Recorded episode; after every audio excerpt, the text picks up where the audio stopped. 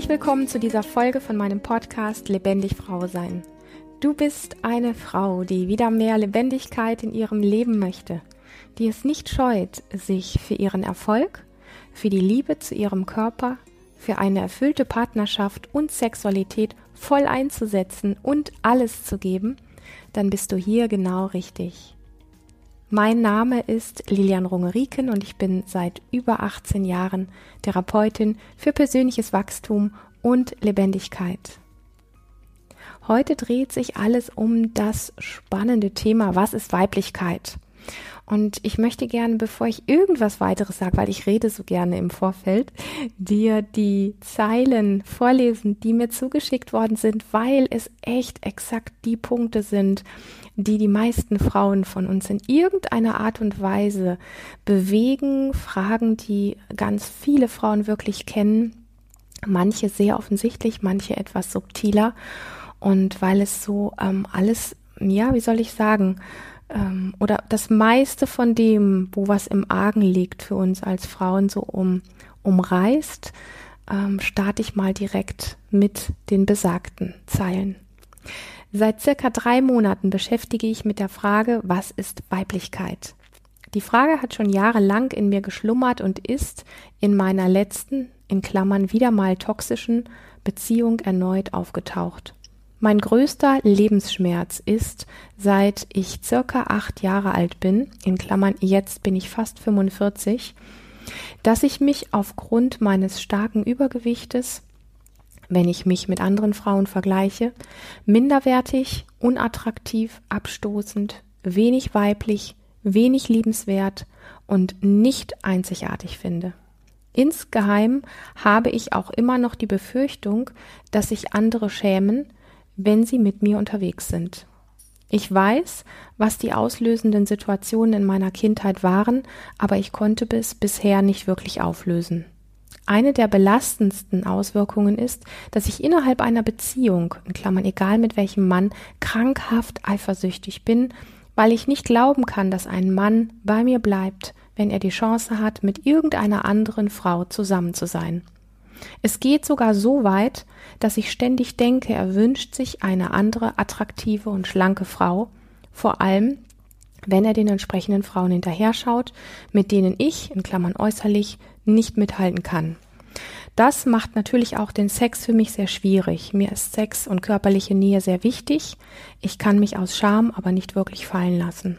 Wenn der Partner keine Lust hat, beziehe ich es immer auf mich und mein unattraktives Äußeres. Eine weitere Auswirkung ist, dass ich mich aus Angst, verlassen zu werden, in jeder Beziehung so verbogen habe, dass ich mich selbst nicht mehr erkannt habe und irgendwann auch mein Inneres nicht mehr mochte. Und das auch in den Fällen, in denen ich schon recht schnell spürte, dass wir nicht zusammenpassen, ganz unabhängig von der Eifersucht. Dieser Zustand der Eifersucht und des Verbiegens in einer Beziehung war für mich oftmals unerträglich, der innere Schmerz war zeitweise so stark, dass es in den schlimmsten Momenten in Aggression und Selbstverletzung geendet hat. Solche Zustände kenne ich außerhalb von Beziehungen nicht. Darum habe ich auch immer eine große Erleichterung gespürt, sobald die Beziehungen beendet waren. Gleichzeitig war das für mich wieder ein neuer Beweis, nicht genug, völlig verkorkst und nicht beziehungsfähig zu sein. Obwohl ich bisher nur kleine Schritte vorangekommen bin, meine Blockaden zu lösen, in Klammern unter anderem auch Therapie, möchte ich nicht aufgeben.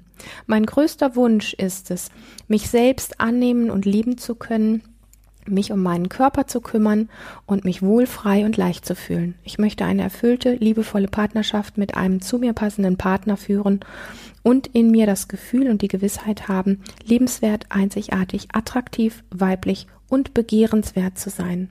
Ich möchte darauf vertrauen können, dass mein Partner mich liebt und genau mich als Partnerin haben will, ohne dass er mir das ständig durch Worte und körperliche Nähe bestätigen muss. Beim Schreiben dieser Zeilen merke ich wieder, wie tief der Schmerz und die Verzweiflung bei diesem Thema in mir reicht. Von außen betrachtet bin ich beruflich erfolgreich, selbstbewusst, in Klammern, abgesehen von dem Thema Körper und Beziehung, extrovertiert, spüre Lebensfreude und kann Menschen begeistern. Aber sobald es mich Ähm, sobald es um mich als Frau geht, sieht es ganz anders aus. Da werde ich ein kleines, weinendes, hilfloses, bedürftiges Kind mit Verlassensängsten. An dieser Stelle erst einmal für diese sehr berührenden, sehr nahen, sehr offenen Zeilen ein ganz großes Danke. Ich habe im Vorwege gesagt, ähm, dass ich mit ziemlicher Gewissheit sagen kann, dass diese Themen sehr viele Frauen betreffen.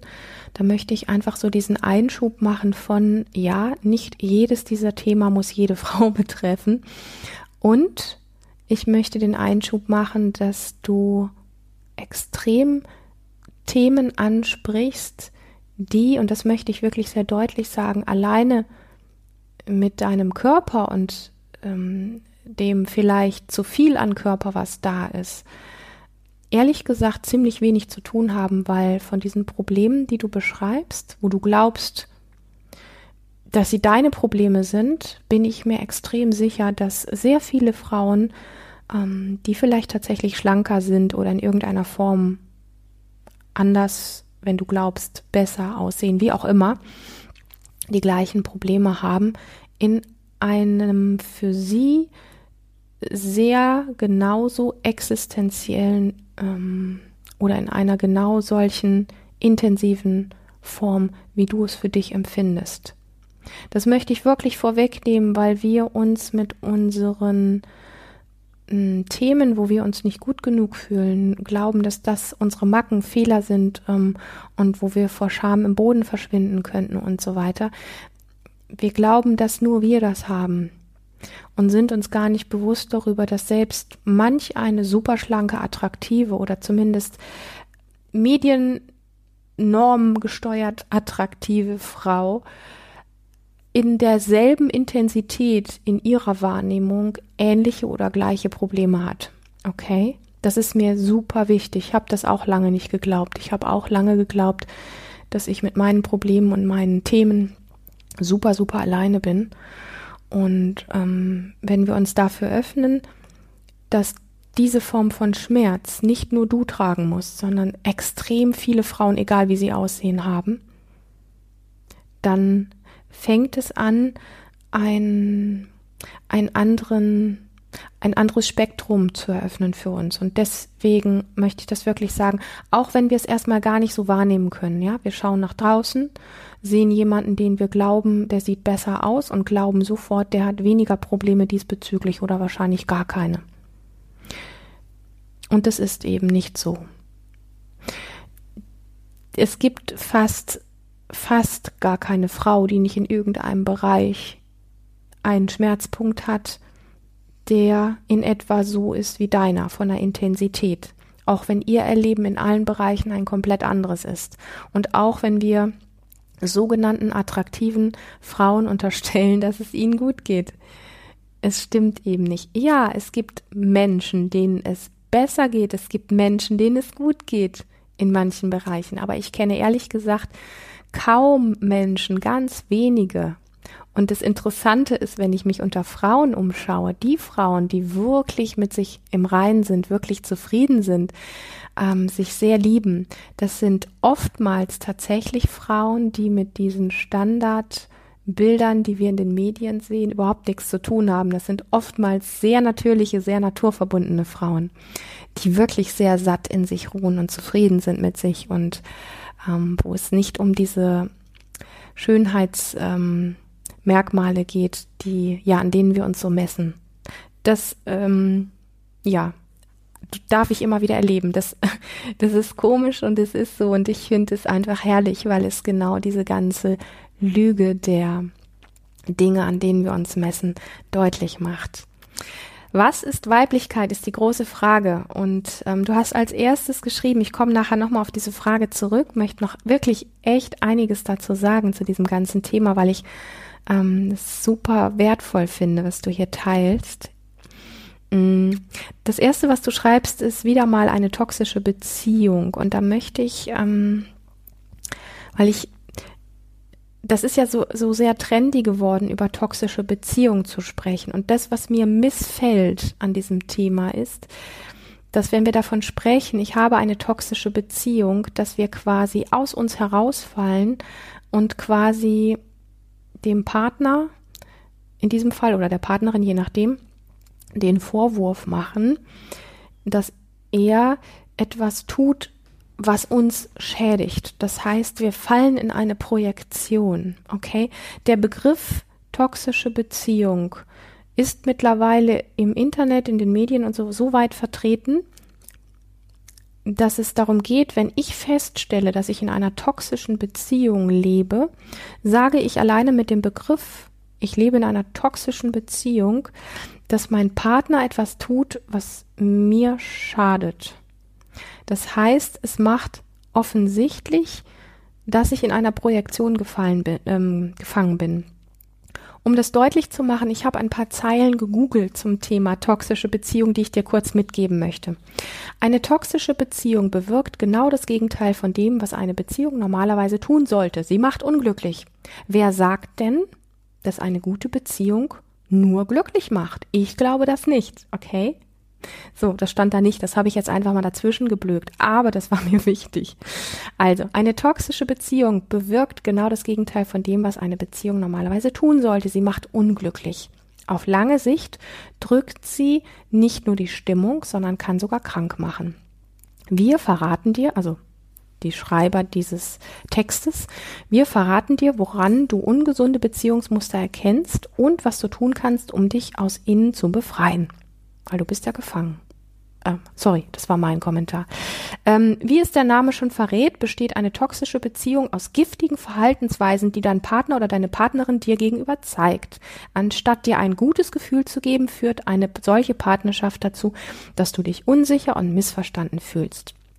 Das Schlimme daran sind allerdings nicht nur die Gemeinheiten, die sich toxische Personen erlauben, sondern die Tatsache, am Ende wieder von ihnen um den kleinen Finger gewickelt zu werden. Auf diese Weise bauen sie eine liebevolle Bindung zu dir auf und sorgen dafür, dass du ihnen verzeihst, bevor sie dich erneut vor den Kopf stoßen. Auf Dauer kann dieser Teufelskreis großen Schaden anrichten, für Selbstzweifel und Herzschmerz verantwortlich sein und sogar deine mentale Gesundheit angreifen. Dieser Ausschnitt eines Artikels macht deutlich, was ich mit Projektion meine. Und ich merke, dass mir persönlich das nicht gefällt, weil es komplett an der Selbstverantwortung vorbeischießt. Okay? Wir können lange über das Thema toxische Beziehung sprechen. Machen wir vielleicht nochmal wieder in einem anderen Podcast. Ähm, ich wollte das einfach nur einschieben. Ich glaube, dass diese Zeilen wirklich deutlich machen, dass es mh, mm, zumindest nicht meine Haltung ist, glaube da etwas anderes. Ich werde da gleich auch noch zwei, drei Sachen dazu sagen. Aber ich glaube, dass sobald wir diesen Begriff benutzen, wir uns quasi wie aus der Verantwortung ziehen. Und zwar aus der Selbstverantwortung, was wir wählen und wie wir mit uns selber umgehen. Weil für mich Beziehung immer ein Stück weit ähm, die Beziehung widerspiegelt, beziehungsweise nicht die Beziehung widerspiegelt, sondern die Beziehung zu dir selber widerspiegelt, okay? Ähm, wenn ich sage, mein Partner hat toxische Verhaltensweisen, dann ist für mich mh, hm, dieser Punkt von, was er tut oder sagt, trifft mich, macht etwas mit mir, ja, also er degradiert mich vielleicht, er setzt mich herab, die Frage ist, inwiefern lasse ich das zu oder inwiefern ist mein Selbstwert so hoch, dass ich einfach sage, weißt du was, das ist interessant, was du da sagst. Aber ich glaube, du liegst ein bisschen daneben. Ähm, natürlich, wenn wir an diesem Punkt eine innere Verletzung haben, dann wird es dort triggern und das wird wehtun.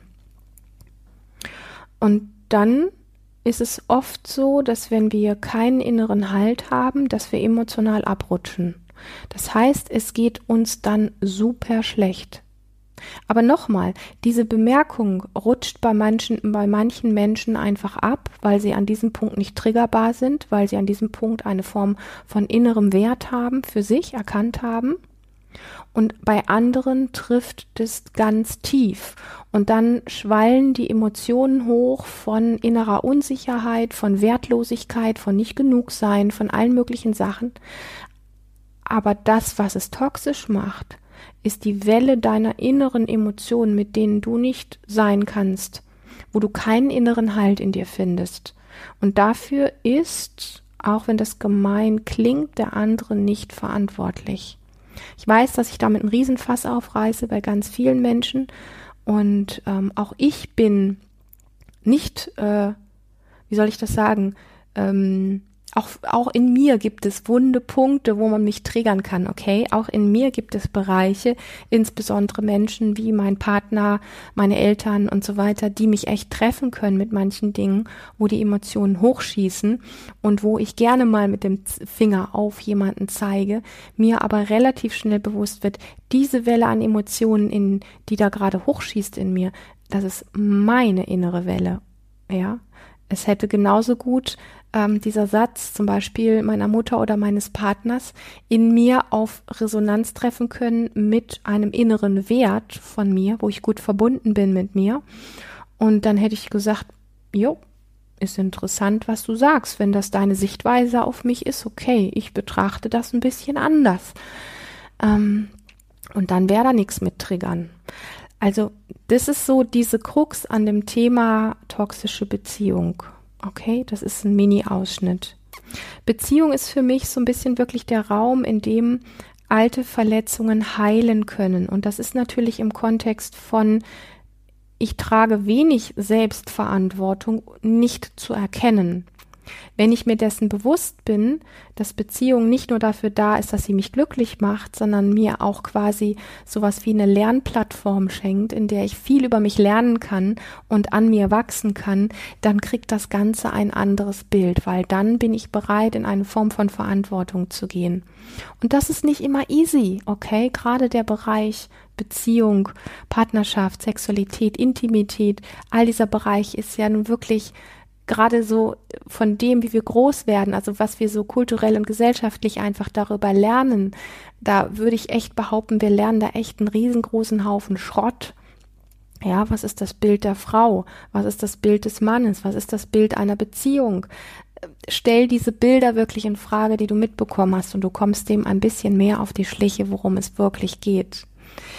Ähm, noch einmal, Beziehung ist so ein bisschen für mich wirklich der Raum, in dem alte Verletzungen heilen können. Warum?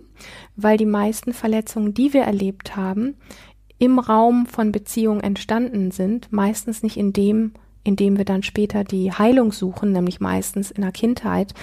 Ähm, und aber ähm, sie kann tatsächlich, also die meisten dieser Verletzungen, und das möchte ich sehr deutlich sagen, können auch nur in einem Beziehungskontext wieder heilen. Heißt nicht immer, dass es sich um einen ähm, Mann-Frau äh, äh, oder überhaupt dieses Thema, ähm, ich habe mit einem Menschen eine Beziehung, sondern natürlich meine ich damit auch ähm, die Beziehung zwischen einem Therapeuten und einem Klienten oder die Beziehung zwischen einem ähm, Coach und einem Klienten oder oder oder. Also grundsätzlich einfach manchmal sogar in Freundschaften, in guten Freundschaften kann das auch funktionieren, dass bestimmte Beziehungsverletzungen wieder heilen können eher, ich sag mal, eher die reifere Form von Freundschaft, aber das ist eine Möglichkeit, so. Und ähm, natürlich auch im Rahmen von ähm, sehr achtsamen Seminaren und achtsamen äh, Gruppencoachings und ähnlichen äh, Dingen. Da können diese Dinge auch heilen. Und natürlich kann das extrem herausfordernd sein. Das möchte ich gar nicht, ich möchte gar nicht sagen. Also gerade dieser Bereich ist ja nun wirklich ein Bereich, in dem wir so dadurch, dass wir so verletzt sind, auch so empfindsam sind. Und da habe ich einen heiden Respekt vor. Das ist auch, ich sag mal, ich kenne diesen, diesen ganzen Bereich aus meinem Leben sehr gut. Und es ist gleichzeitig der Raum, in dem wir am meisten wachsen können. In dem wir am meisten echtes Selbstbewusstsein, echtes Vertrauen zu uns selber, echtes Vertrauen ein Stück weit in das ganze Thema Kontakt und Beziehung lernen dürfen und können.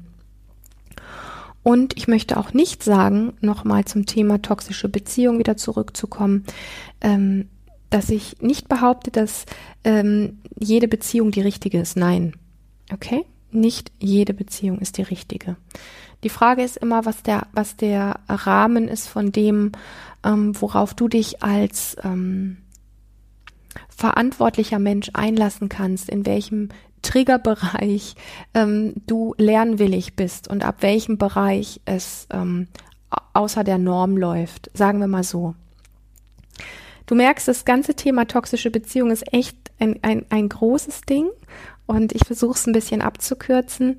Ähm, und als letzten Punkt einfach nochmal so dieses Ding, Beziehung ist nicht dazu da, zumindest ist es meine Sichtweise, ähm, dich einfach nur glücklich zu machen. Das ist eine Lüge, die wir auch gesellschaftlich-kulturell lernen. Wir kriegen beigebracht, der Partner ist dafür verantwortlich, uns glücklich zu machen. Also wenn wir jetzt davon ausgehen, dass du ähm, eine Frau bist und auf Männer stehst, dann ist für viele Frauen es eine Tatsache, dass der Mann dafür verantwortlich ist, dass wir glücklich sind. Was für eine scheiß Herausforderung am Männer an dieser Stelle. Aber das gleiche Bild tragen Männer eben auch in sich, dass die Frau dafür verantwortlich ist, dass sie glücklich sind. Auf ihre Art und Weise. Was für eine scheiß Herausforderung an die Frauen. Also da entstehen wirklich die meisten Missverständnisse ähm, wenn wir das Ganze runterbrechen darauf und uns darauf einigen, dass wir alles nur Menschen sind, dass wir Fehler haben, Macken haben, sehr viele Verletzungen haben, die ungeheilt sind und dass es ähm, Parts gibt, in denen wir uns begegnen, wo wir uns echt viel Freude und Glück schenken und andere Parts, in denen es echt zu viel Reibung kommt und viel vielleicht sowas wie Einsehen, Reflexion, auf sich zurückgeworfen sein, ähm, an Triggern wachsen etc. etc., dann kommen wir, glaube ich, diesem ganzen Thema Beziehung ein ganzes Stück weit näher. Zumindest habe ich jetzt meine Haltung diesbezüglich mit dir geteilt und du weißt, wo du da dran bist bei mir. Ja, ähm, du hast als zweiten Punkt erwähnt, ähm, Insgeheim habe ich auch immer noch die Befürchtung, dass sich andere schämen, wenn sie mit mir unterwegs sind und ich weiß, was die auslösenden Situationen in meiner Kindheit waren, aber ich konnte es bisher nicht wirklich auflösen. Dieses Thema der der Scham, dass andere sich vielleicht schämen, wenn sie mit dir unterwegs sind, ist ein Thema, was nicht nur mit deiner körperlichen Figur zu tun hat, sondern wo ich weiß, dass du mit diesem Thema wirklich nicht alleine bist, weil es ganz viele andere Aspekte gibt. Es gibt Frauen, die, ähm, ähm, wie soll ich das sagen, beispielsweise sowas haben wie ein Silberblick oder ähm, Augen, die in unterschiedlicher Höhe stehen, das einfach irritierend ist für andere Menschen, wenn sie sie anschauen. Und die haben die gleichen Ängste. Es gibt Frauen, die Hautprobleme haben, und da kann ich mich gut einsortieren, die ähnliche Empfindungen in ihrem Leben haben oder hatten. Ich habe da sehr stark an mir arbeiten dürfen und ich kenne das tiefe Gefühl von Scham, mit etwas gesehen zu werden, was ich an mir selber nicht akzeptiere. Und so könnte ich jetzt noch eine ganze Reihe andere Sachen aufzählen, ähm, wo man jetzt, wenn man insgesamt draufschaut, sagen könnte, oh, das eine ist schlimmer und das andere ist weniger schlimm. Weißt du, die inneren Empfindungen, die wir haben, also was, was wir damit assoziieren, das ist schlimm. Und jemand, der in einem Körper steckt, von dem er ausgeht, dass sein Körper an irgendeiner Stelle nicht in Ordnung ist, ob das für andere im Moment sichtbar ist durch vielleicht ähm, etwas kräftigere Körperproportionen, ob das Dinge sind, die ähm, vielleicht so etwas wie eine Form von, als das, was wir als Behinderung bezeichnen, ob das ist eine Hautproblematik ist, wie beispielsweise Neurodermitis, ob das etwas ist, was mit der Vagina zu tun hat, weil jemand glaubt, seine Vagina sei nicht in Ordnung und so weiter und so fort. Diese Form von Scham, nicht in Ordnung zu sein, ich möchte es nochmal betonen, ich nehme dich an der Stelle super ernst und gleichzeitig möchte ich dir sagen, das kennen ganz viele. Okay, du bist nicht alleine damit. Und ähm, weil, weil du mit diesem ganzen Thema, die einzelnen Punkte, die du hier ansprichst, und ich habe da echt noch richtig was zu sagen, weil du da so einen riesen Fass aufreißt und auch zu dem Punkt, wie du damit umgehen kannst, ähm, und wir hier von der Zeit schon etwas fortgeschritten sind, möchte ich gerne einen zweiten Teil dazu aufnehmen und ähm, es an dieser Stelle erstmal einfach belassen. ich glaube, wir können alle ein Stück weit uns in diese Situation hineinversetzen. Und ich möchte dir nochmal ein ganz dickes Danke geben für diese wertvolle Frage, die du geschickt hast. Und wenn sich die ein oder andere Hörerin von dieser Folge heute oder überhaupt von meinem Podcast eingeladen fühlt, ähm, eine Frage zu stellen, die auch anonym hier beantwortet wird. Und ich muss das einfach immer wieder betonen, ich bin unfassbar berührt durch die Zeilen, die mir geschickt werden, durch die Offenheit, die viele Dankbarkeit, die ich erlebe, ähm, dass du das weißt. All deine Zeilen kommen bei mir an, bei niemand anderen in unserem Team. Also deine Zeilen werden nur von mir gelesen. Ich behandle diese Dinge sehr, sehr wertvoll ähm, und ähm, diskret. Und ja, in diesem Sinne freue ich mich echt riesig, dass du hier als Hörerin in diesem Podcast dabei bist. Und wenn du dich von dem, was du hier gehört hast, angesprochen fühlst, dann möchte ich dir sagen, und das meine ich sehr ernst, dies ist wirklich nur ein kleiner Ausschnitt von dem, was für dich ganz persönlich möglich ist. Trage dich daher unbedingt auf lebendig-frau-sein.de in meine Newsletter ein und abonniere super gerne meinen YouTube-Kanal wenn du magst, und da wäre ich nochmal dankbar und ich weiß diese tollen Kommentare zu schätzen, schenke mir eine Bewertung auf iTunes. Das hat einfach den Hintergrund, dass viele andere tolle, wertvolle Frauen diesen Podcast leichter finden. Das hat mit dem Ranking von iTunes zu tun und Apple zu tun. In diesem Sinne, eine wundervolle und super lebendige Zeit. Bis zur nächsten Folge. Es gibt einen zweiten Teil in wenigen Tagen. Ich freue mich, wenn du wieder dabei bist. Bis dann.